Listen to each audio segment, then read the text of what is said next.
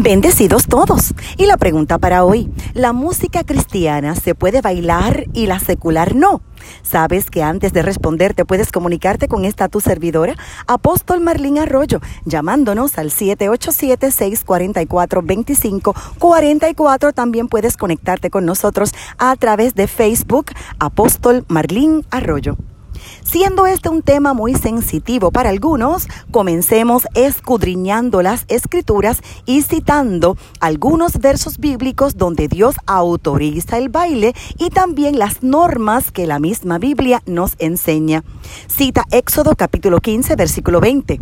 Entonces Miriam, la profetisa, hermana de Aarón, tomó una pandereta y mientras todas las mujeres la seguían danzando y tocando pandereta. Aquí Miriam tenía cerca de 90 años de edad y bailaba para celebrar la victoria que el poder de Dios les dio en el Mar Rojo. Leamos segundo libro de Samuel capítulo 6 versos 12 en adelante, donde cita, David bailó delante de Jehová para celebrar cuando se trajo el arca de Dios a Jerusalén. También podemos leer Eclesiastés capítulo 3 versículo 4 donde cita, un tiempo para llorar y un tiempo para reír, un tiempo para estar de luto y un tiempo para bailar.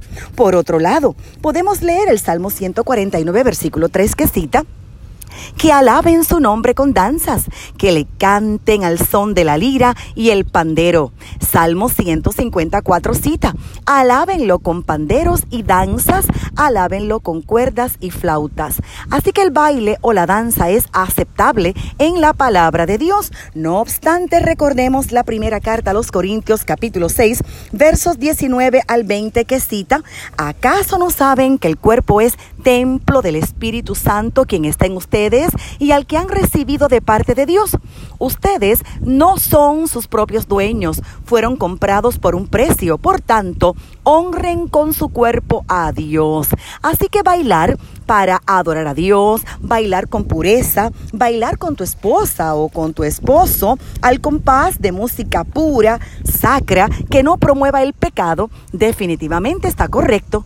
Pero si bailas para llamar la atención a ti mismo o a tu cuerpo, esto es pecaminoso. Los hombres tienen un impulso deseo sexual fuertísimo y fácil de provocar y hay muchos estilos de baile en pareja y fuera del matrimonio que son tentadores. Cuidado con esto. Cita la segunda carta a Timoteo capítulo 2 versículo 22. Huye de las pasiones juveniles. Cualquier movimiento en el baile que despierte deseos pecaminosos definitivamente es pecado. Hay que cuidarse de no ser tropiezo para otros.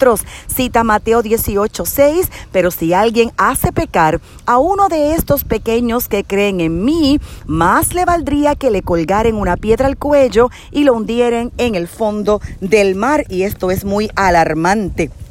La primera carta a los tesalonicenses, capítulo 5, verso 22, cita, eviten toda clase de mal. Pero definitivamente sí podemos bailar, pero de una forma apropiada, que no tiente a otros, que no nos tiente a nosotros mismos y que siempre le traiga la honra y la gloria a Dios. Cuídense de la música secular que promueve la fornicación, el adulterio, la lascivia, lujuria, entre otros. Podemos disfrutar, podemos comer, bailar, ser felices, pero siempre en el diseño correcto de Dios.